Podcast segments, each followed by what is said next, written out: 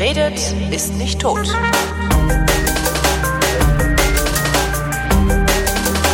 Idomeni ist ein griechisches Dorf mit 300 Einwohnern. Das liegt an der Grenze zu Mazedonien, an der Bahnlinie von Thessaloniki nach Skopje und damit auf der sogenannten Balkanroute, über die Flüchtlinge in die EU einzureisen versuchen. In Idomeni gibt es ein Flüchtlingslager, das für 1500 Menschen ausgelegt ist. Mittlerweile halten sich da aber knapp zehnmal so viele Menschen auf und warten. Worauf die warten und unter welchen Bedingungen sie warten, kann Arne erzählen. Der war nämlich kürzlich in Idomeni. Hallo Arne. Hallo Holgi. Warum warst du dort? Das war eine recht spontane Idee. Ähm, ich hatte mit einem Kumpel, wir sind beide Studenten, überlegt, äh, wir könnten Semesterferien ja mal wegfahren. Und seine, seine Schwester war vor kurzem in Idomeni gewesen und hat die Idee an ihn rangetragen. Er hat sie dann mir vorgeschlagen.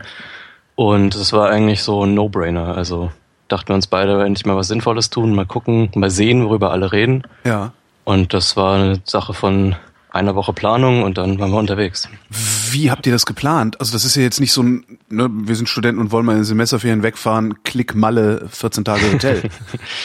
nee, ähm, über die Schwester hatten wir einen Kontakt vor Ort und es hieß, äh, das ist irgendwie so eine Gruppe von Freiwilligen und wir sind da auch ziemlich blauäugig hin. Also ich dachte eigentlich, bis ich da war, dass wir einfach irgendwie am Lager aufschlagen und dann mit irgendeiner NGO reden, uns da melden, gesagt kriegen, wo wir unterkommen, was wir zu tun können und uns dann irgendwie nützlich machen, so eine Woche lang.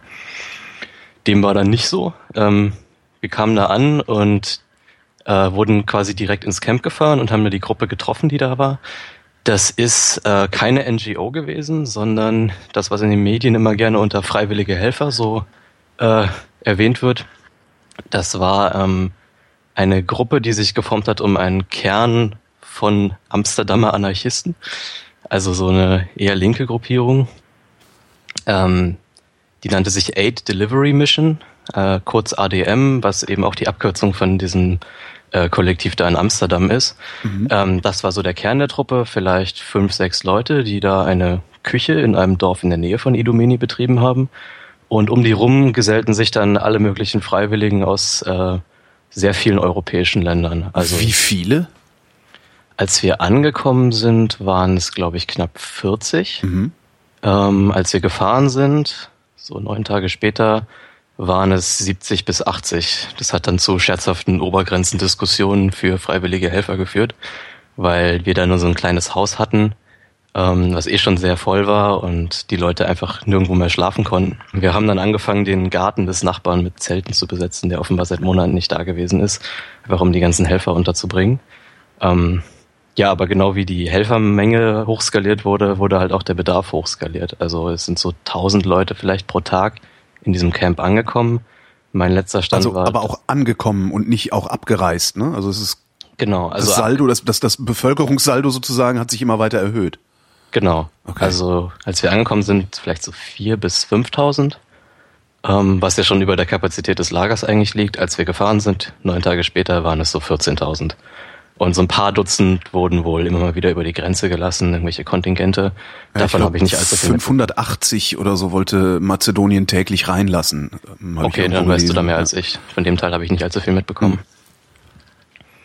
Ja, ich war, halt, wie gesagt, die meiste Zeit dann in diesem Haus, habe da ähm, in der Küche gearbeitet. Das war so der ganze Tag. Und dann gegen vier Uhr nachmittags sind wir immer mit drei großen Sprintern voller Thermocontainer mit Essen in das Lager gefahren und haben da Essen verteilt. Was die einzige warme Mahlzeit war, die die Leute da tagsüber bekommen haben. Für wie viele Leute konntet ihr da kochen? Ähm, gegen Ende so acht bis zehntausend. Pro Tag? Pro Tag. Als wir angekommen sind, war gerade Tagesrekord und alle haben sich gefreut über 4000 Mahlzeiten. Ja. Ähm, und dieses äh, diese Verdopplung, die es ja im Endeffekt war, war eigentlich auch nur möglich, weil im Laufe der Woche eine Kartoffelschälmaschine ankam, mhm. die einfach mal eine Menge Ressourcen freigemacht hatte. Überhaupt war die, die Ausstattung dieser Gruppe da vor Ort extrem beeindruckend. Also dafür, dass das alles selbst organisiert war. Wer finanziert das? Ähm, die haben wohl ein, eine Stiftung in Holland angemeldet, so eine gemeinnützige. Und das sind im Wesentlichen Spenden. Aha. Finanzieren sich über Spenden. Ähm, es kam auch immer mal wieder äh, Kontakt mit Ärzte ohne Grenzen, die dieses Lager verwalten, zustande und über die haben sie dann wohl am Ende auch ähm, pro Mahlzeit irgendwie 35 Cent oder so bekommen, ähm, weil Ärzte ohne Grenzen eingesehen hat, dass äh, das ohne diese Gruppe, also ohne uns dann vor Ort nicht gegangen wäre. Wart ihr denn die Einzigen, die da die Versorgung übernommen haben? Also was haben, wer rennt denn, da rennen doch mit Sicherheit noch mehr NGOs rum, die alle irgendwie was machen wollen. Also das Lager ist unter Ärzte ohne Grenzenverwaltung. Ja. Ähm, es gab Zelte vom UNHCR. Ich glaube aber nicht, dass die da aktiv waren. Und Ärzte ohne Grenzen ist, wie der Name ja sagt, eigentlich äh, mehr ärztliche Versorgung als Ja. Essensversorgung. Die haben mittags und morgens Sandwiches rausgegeben. Ähm, es gab ein paar Imbisswagen aus der Gegend, die halt dann vors Camp gefahren sind und da halt ihr Essen verkauft haben. Aber Verkauft. ansonsten verkauft, ja. haben also die, haben die, mit- haben die gab Refugees Geld genug, um sich da an der Frittenbude was zu essen zu holen? Einige offenbar, also da war immer reger Andrang. Aha. Aber ja, für die anderen waren wir dann wahrscheinlich zuständig. Und das war's dann eigentlich auch schon.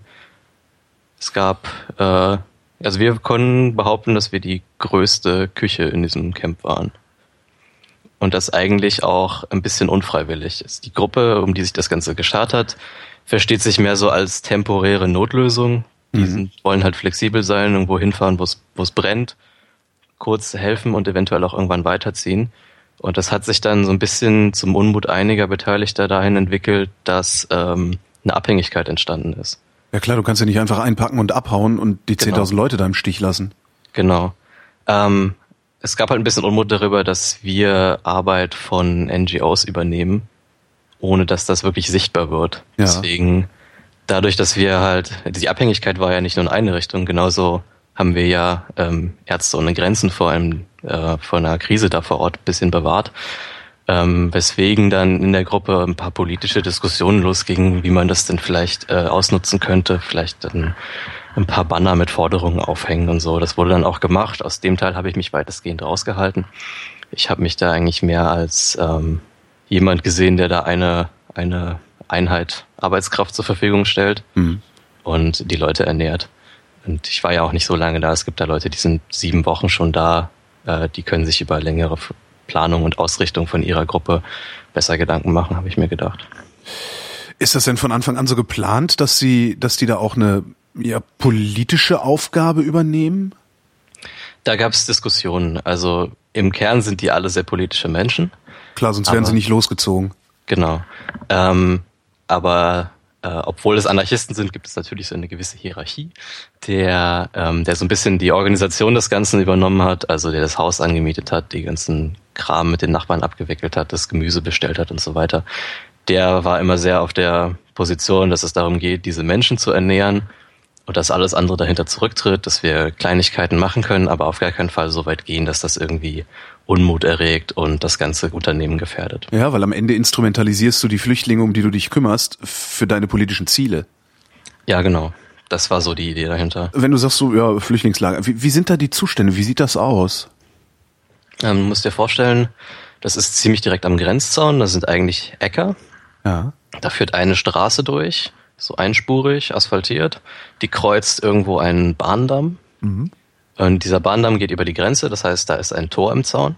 Und um dieses Tor hat sich das Ganze aufgebaut. Es gibt dann auf der einen Seite vom Bahndamm so das Kernlager, wo die großen Zelte stehen, die man so kennt, die großen Weißen von Ärzte ohne Grenzen, wo die medizinische Versorgung ist, wo ähm, es wohl auch Duschen und sowas gibt.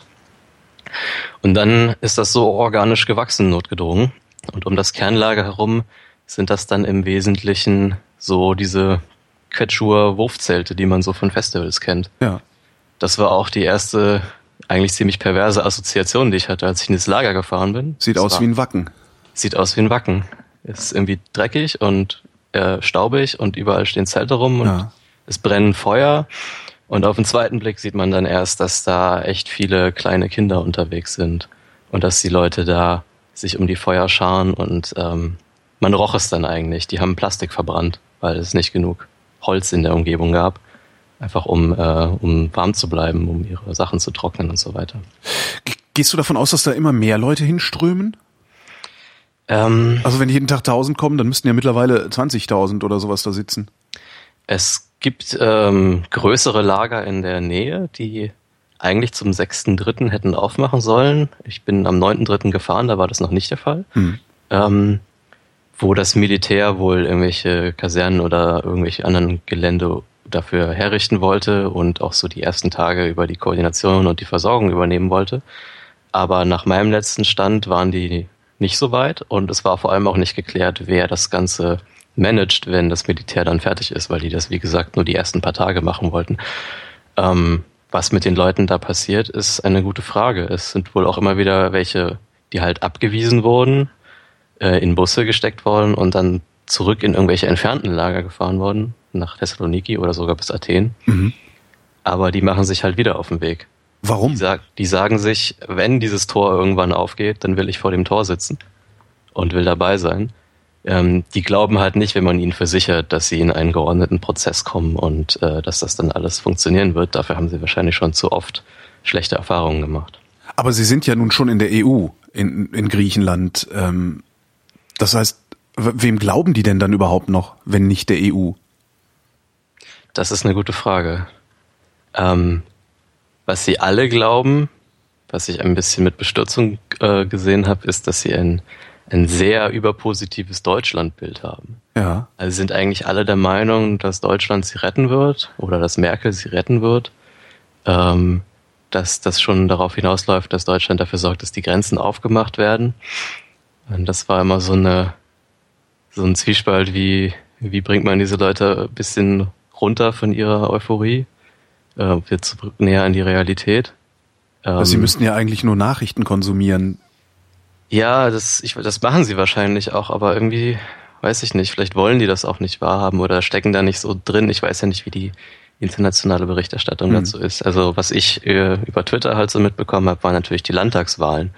Und da ist dann dieser AfD-Trend zu sehen gewesen, was mir schon eine schlechte schlechte Laune gemacht hat, aber ich weiß nicht, ob den Flüchtlingen bewusst ist, was das letzten Endes für sie bedeutet. Wie verhalten sich die Griechen denn denen gegenüber? Die Mazedonier rüsten auf, ne? Tränengas, Panzer, Stacheldraht. Genau. Ähm, die griechische Polizei war auch immer da, immer mit so drei, vier großen Bussen, so Reisebusgröße, ähm, standen aber im Wesentlichen nur rum und haben äh, dafür gesorgt, dass sich niemand zu sehr diesem Übergang da nähert, also diesem Tor, was da in einem Grenzzaun ist, haben sich ansonsten, so wie ich das einschätzen kann, sehr zurückgehalten. Das sind also die Polizisten. Von der Bevölkerung in der Nähe gab es äh, viele, die geholfen haben. Es gab, wie gesagt, diese Imbisswägen oder Leute, die was anderes verkauft haben. Ähm, ich weiß jetzt nicht, ob die da günstigere oder höhere Preise gemacht haben als sonst. Ähm, dafür habe ich mir das nicht genau genug angeguckt.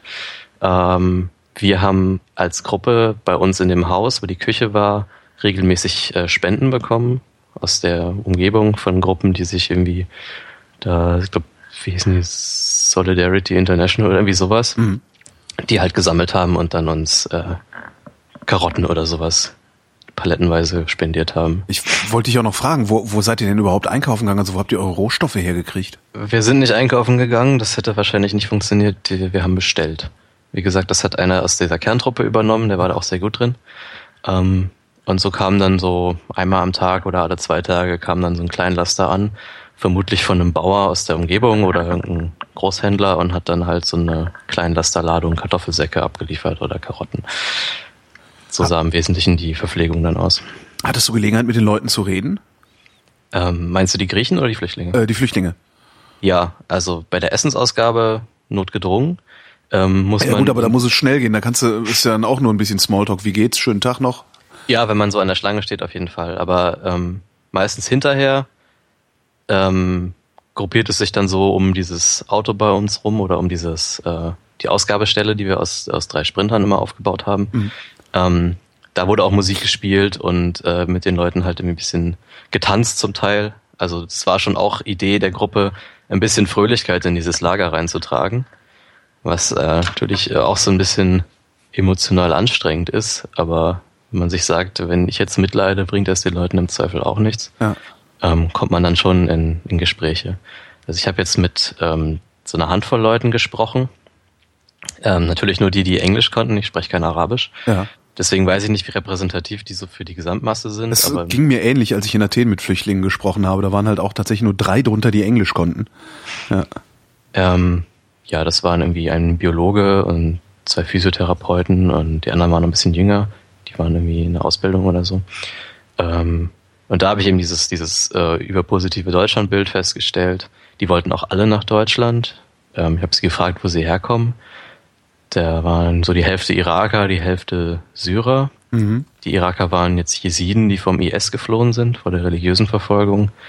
Die äh, Syrer kamen aus äh, Aleppo, Damaskus, Homs, also all die Städte, deren Namen man so kennt, ja. die halt jetzt im Erdboden gleich gemacht wurden. Die hatten zum Teil Familie in Deutschland schon, wo sie hin wollten, haben mich dann auch gefragt, so wie ist die Gegend da? Ist es da gut als Flüchtling zu sein? Irgendwie, der eine hat dann nach, nach Mecklenburg und Vorpommern irgendwie gefragt, da äh, habe ich ihm gesagt, dass das sehr ländlich ist und dass ich nicht weiß, wie da die Stimmung ist. Ähm, bei Hamburg oder München, denke ich, da konnte ich dann Entwarnung geben. Ich denke, da ist das auf jeden Fall erträglich. Äh, ja. Erträglich, ja. Vor wie, allem, wenn die aus Städten kommen. Wie ist denn die Stimmung in diesem Lager überhaupt?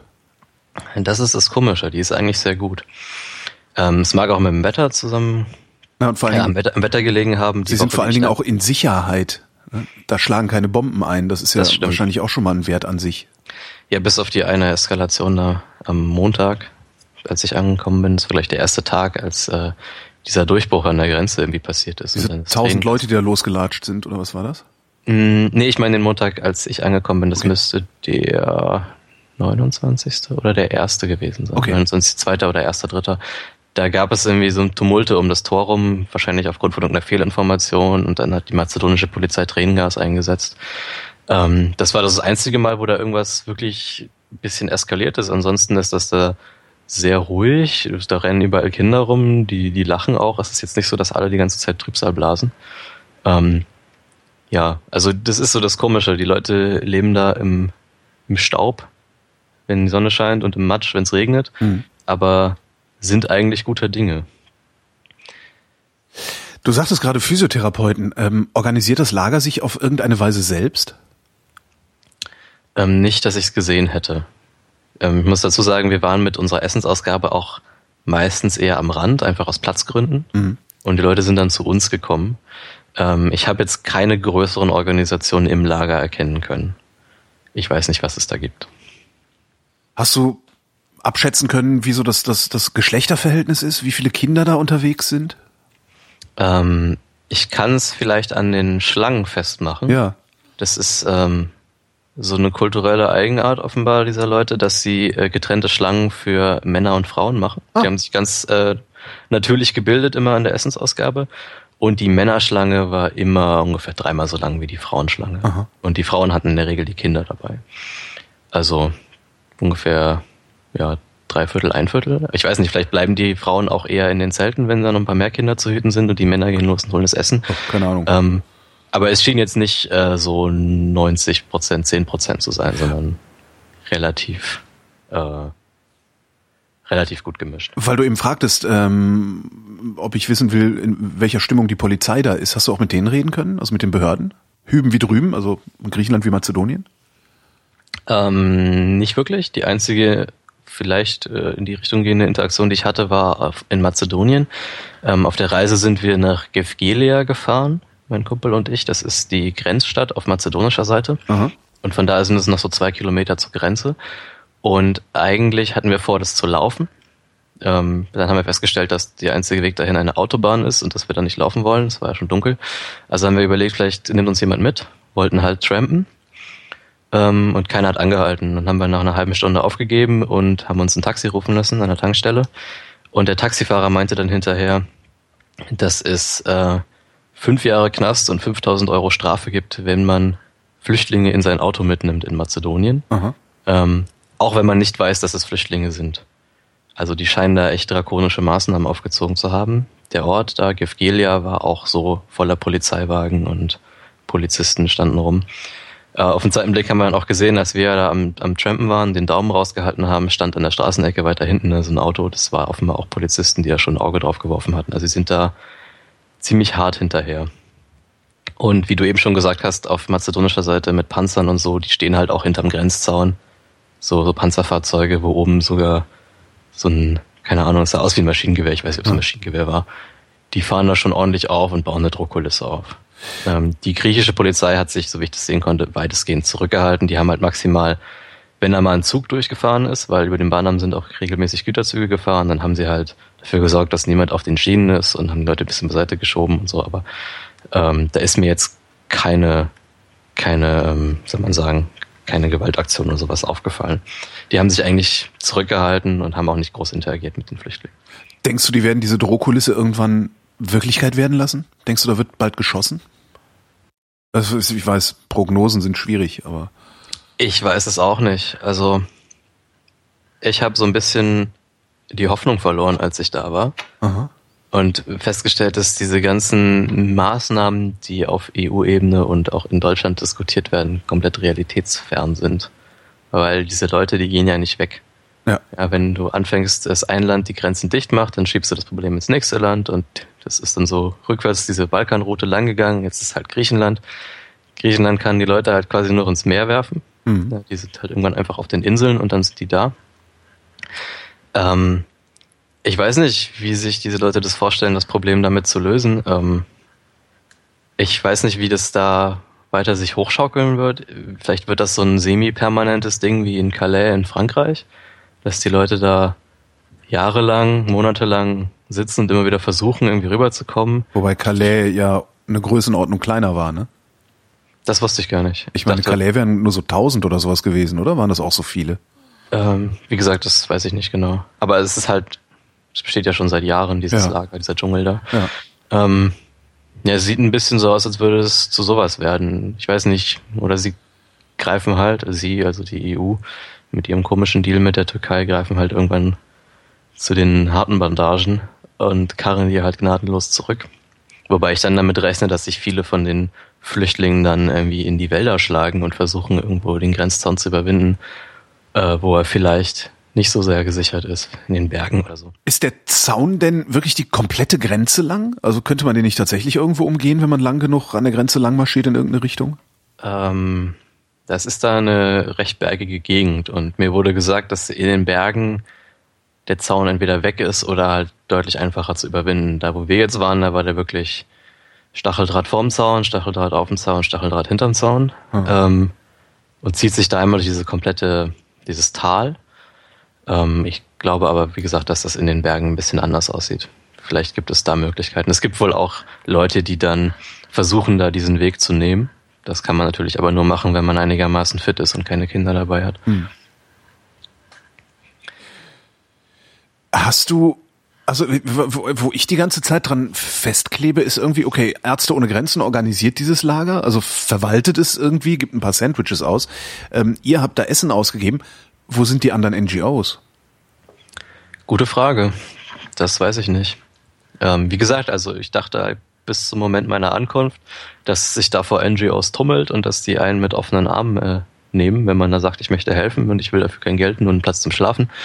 Äh, dem war aber nicht so. Das war wirklich nur Ärzte ohne Grenzen. Ähm, und die haben nicht mal Freiwillige angenommen. Ähm, ich musste irgendwann einen Franzosen, der plötzlich vor uns stand und meinte, er würde jetzt hier gerne helfen wollen, hätte gerade mit Ärzte ohne Grenze gesprochen und die nehmen keine Freiwilligen, er wüsste nicht, wer sich nützlich machen kann, war all den Weg dahin gefahren und dachte auch, dass es einfacher sei, da irgendwie zu helfen. Den musste ich wegschicken, weil, äh, oder an diejenigen verweisen, die sich um die Organisation von unserer Gruppe gekümmert haben ähm, weil wir da auch schon so viele waren. Aber an NGOs war das da, ja, äh, war Mangel. Also es war nur Ärzte ohne Grenzen da. Wie gesagt, paar Zelte vom UNHCR, aber die waren, soweit ich weiß, da nicht äh, aktiv. Ja gut, die kann man ja einfach hinstellen. Ne? Mhm. Ähm, was hast du da gelernt? Was habe ich gelernt? Ich habe gelernt, dass diese europäische Wertegemeinschaft, die vielbeschworene, äh, schon existiert, aber eben nicht auf der offiziellen Ebene. Also die Gruppe, die wir da waren, wie gesagt, der Kern war aus Holland. Die größte, nicht die Mehrheit, aber die größte Gruppe der Leute da waren halt Deutsche, wahrscheinlich wegen der Semesterferien. Ähm, es waren Franzosen da, es waren Engländer da, es waren ähm, Schweden, glaube ich, auch da, Schweizer waren da, wahrscheinlich vergesse ich gerade welche, Tschechen waren da, also so EU-Länder waren sehr gut vertreten und haben geholfen. Und man war sich einig, wie man es zu machen hat und haben alle an einem Strang gezogen. Ähm, und währenddessen, immer wenn man eine Pause hatte und so ein bisschen auf Twitter unterwegs war, hat man halt gelesen, wie das so auf offizieller Ebene gerade alles so ein bisschen am Zerfallen ist. Was mich auch so ein bisschen wütend gemacht hat. Wenn man sich überlegt, dass da ein paar, paar hunderttausend Leute kommen und dann dieses riesige Gebilde von 200 Millionen EU-Bürgern. 500 Millionen. Darin, 500 Millionen. Ja, die EU ist riesig. Ja, und es scheitert an diesem insignifikanten Anteil von Menschen. Machen alle wieder ihre Grenzen dicht, ziehen sich in sich selbst zurück, weisen es von sich. Das ist echt ziemlich, ziemlich schade. Ähm, bist du vorher auch schon so unterwegs gewesen, dass du gesagt hast, ich fahr mal irgendwo hin und gehe helfen oder war das dein erstes Mal? Nee, gar nicht. Ähm, ich bin auch nicht irgendwie in irgendwelchen linken Gruppen organisiert, wie es viele da waren. Mhm. Die kannten das Prozedere schon, die haben auch mal auf äh, irgendwelchen Demos oder so in so großen Küchen gekocht. Ich bin da wirklich äh, komplett unbedarft hin, mein Kumpel genauso. Und deswegen wussten wir auch nicht genau, was uns erwartet. Also das war äh, eine neue Welt, von der ich nichts wusste. Das ist auch ein Grund davon, warum ich äh, Kontakt zu dir aufgenommen habe mhm. und davon erzählen wollte. Weil das in den Medien, wenn dann unter freiwillige Helfer läuft, aber dieser Organisationsgrad und der Vernetzungsgrad dabei viel zu kurz kommt, meiner Meinung nach. Das war wirklich beeindruckend. Gibt es oberhalb äh, von ADM noch, einen Organi noch eine Organisationsstruktur oder ist es das? Also sind diese, diese ganzen sogenannten freiwilligen Helfer äh, ja, versprengte Gruppen, die unterwegs sind oder organisieren die sich untereinander dann auch nochmal weiter? Die organisieren sich untereinander. Also ADM ist schon so, ja jetzt auch nicht permanent irgendwie das, der oberste Teil der Pyramide, aber in dem Fall halt. Ähm, wie gesagt, das sind Anarchisten, also die haben eh schon ihr Problem mit irgendwie Hierarchie und so und waren auch nicht ganz glücklich darüber, dass sie oft halt diejenigen waren, die letztendlich die Entscheidung fällen mussten. Aber ähm, die haben halt so die Koordination ein bisschen übernommen, wobei jeder da hätte koordinieren können, wenn er den Eindruck macht, dass er das irgendwie drauf hat. Genau wie jeder halt die, die Küche schmeißen konnte, wenn man ihm das zugetraut hat. Ähm, also es gab Gruppen eben aus der Schweiz, die da Kontakt hatten und dann sind Leute gekommen. Es sind aus Erfurt da gibt es wohl irgendwie ein freies Radio und um das herum hat sich eine Gruppe gebildet. Da kamen in mehreren Schüben so um die zehn Leute, haben auch immer irgendwie Spenden mitgebracht oder irgendwelches Gerät mitgebracht. Ähm, ich glaube, aus Baden-Württemberg irgendwo gab es auch nochmal so eine Gruppe. Also das ist schon, da ist schon eine Organisation drin, aber eben recht lose und extrem flexibel, was ja auch äh, ein Vorteil sein kann, weil man eben sehr schnell reagieren kann, wenn irgendwo was los ist, was ähm, ja, wo Hilfe benötigt wird. Woran fehlt es denn da eigentlich am stärksten? Also wenn jetzt so Leute wie ich, also ich würde, ich, ich würde da halt nicht hinfahren, weil ich keine Zeit, kein, ne, ja. also was auch immer ich für Ausreden dafür finde, mich nicht persönlich einzubringen. Ähm, ich könnte aber was spenden. Wofür spendet man da oder was spendet man da am ehesten? Ähm, wenn man Leute kennt, die hinfahren, kann man ihnen gerne Geld mitgeben oder Gerät kaufen, am besten Kontakt zu den Leuten aufnehmen und fragen, ob irgendwas gebraucht wird. Mhm. Ähm, woran es gerade mangelt, was man jetzt nicht so wirklich von außen reintragen kann, ist eigentlich eine neue Zentrale. Also dieses Haus, was wir in dem Dorf da hatten, das war halt gnadenlos überfüllt. Mhm. Ähm, ja, äh, da waren sie aber dran hinterher und versucht, haben versucht, irgendwie einen größeren Ort zu finden. Geld hilft natürlich immer. Also ich habe so Zahlen gehört von so 1000 bis 2000 Euro Ausgaben pro Tag. Mhm. Also 30.000 plus pro Monat. Das erscheint mir sehr wenig für so viele Menschen. Ja, das liegt natürlich daran, dass die Leute da ähm, sich sehr zurückhalten. Also wir hatten eine Dusche, kaltes Wasser, ja. zwei Toiletten. Das, äh, das äh, kann man natürlich dann so, keiner hat ein Gehalt bekommen, kann man so mhm. natürlich sehr günstig. Ja, aber selbst für die Lebensmittel, also was habt ihr da gekocht? Ähm, es war eigentlich immer so ein Eintopf, mhm. aus praktischen Gründen. Grundlage waren immer Kartoffeln. Ähm, dann gab es eigentlich immer Möhren dazu. Es war so ein Curry und dann mal mit Reis, mal mit Linsen. Ähm, einen Tag lang haben wir versucht, Variationen reinzubringen und wollten dann eine Tomatensuppe kochen. Die ist dann nicht so gut angekommen. Da meinten dann irgendwie ein paar Flüchtlinge, dass sie gerne wieder Curry hätten. wir dachten, wir tun ihnen was Gutes, mal ein bisschen Abwechslung, aber gut sind wir halt dahin zurück. Ähm, ja, also Geld hilft auf jeden Fall und ohne da jetzt zu sehr die, äh, die Strukturen zu kennen, wage ich einfach mal zu behaupten, dass man viel direkter gar nicht spenden kann. Das Geld, was, was dahin geht, landet ziemlich direkt in, äh, bei den Leuten, die dann ja. davon Essen kaufen. Weil da keine große Organisation drüber steht, wo das irgendwo noch versickern könnte. Du sagtest, ihr habt äh, eine Dusche, zwei Klos. Wie sind die sanitären Einrichtungen, wenn es überhaupt welche gibt, in dem Lager? Ähm, auch da wieder so festivalmäßig. Es gibt halt Wasserhähne, die einfach irgendwo auf dem freien Feld stehen. Da ja. haben sie lange Schläuche gelegt. Ähm, und Dixie-Klos. Und das war's im Wesentlichen. Ich glaube, irgendwo gibt's noch Duschen in einem der größeren Zelte. Da muss man aber wahrscheinlich sehr lange für anstehen. Wie man überhaupt als Flüchtling sehr viel anstehen muss. Das habe ich auch gelernt, das habe ich vorhin vergessen. Deren Tag besteht im Wesentlichen aus Anstehen und Warten. Ja, fürs Frühstück, fürs Mittagessen, fürs Abendessen, für Arzt, für Toilette, für Wasserhahn, für offiziellen Kram. Ist die medizinische Versorgung denn in Ordnung? Also schaffen Ärzte ohne Grenzen das? Ähm, es war sehr großer Andrang. Ich glaube, ich kann das nicht wirklich beurteilen, äh, ob das reicht oder nicht. Aber es ist eine Frage der Zeit, bis es nicht mehr reicht, weil das Lager ja täglich wächst. Und es war, wie gesagt, ja auch nur für 1500 geplant. Ja. Würdest du das nochmal machen? Ähm, so bald nicht, weil es wirklich sehr anstrengend war. Also ich war jetzt neun Tage da und meinem Kumpel wie mir ging es nach fünf Tagen einfach so, dass wir wirklich mit Tunnelblick dastanden und zwar nach unsere Kartoffeln irgendwie geschnitten haben, aber geistig nicht mehr wirklich anwesend waren. Das heißt, es ist psychisch anstrengend oder? Wahrscheinlich auch. Also vor allem am ersten Abend habe ich halt gemerkt, dass ich da sehr viel zu verarbeiten hatte. Man stumpft erstaunlich schnell ein bisschen ab dagegen. Ähm, wahrscheinlich auch, weil die Lage auf den ersten Blick gar nicht so schlimm ist. Also die, das, das Wetter war gut und die Leute waren alle fröhlich.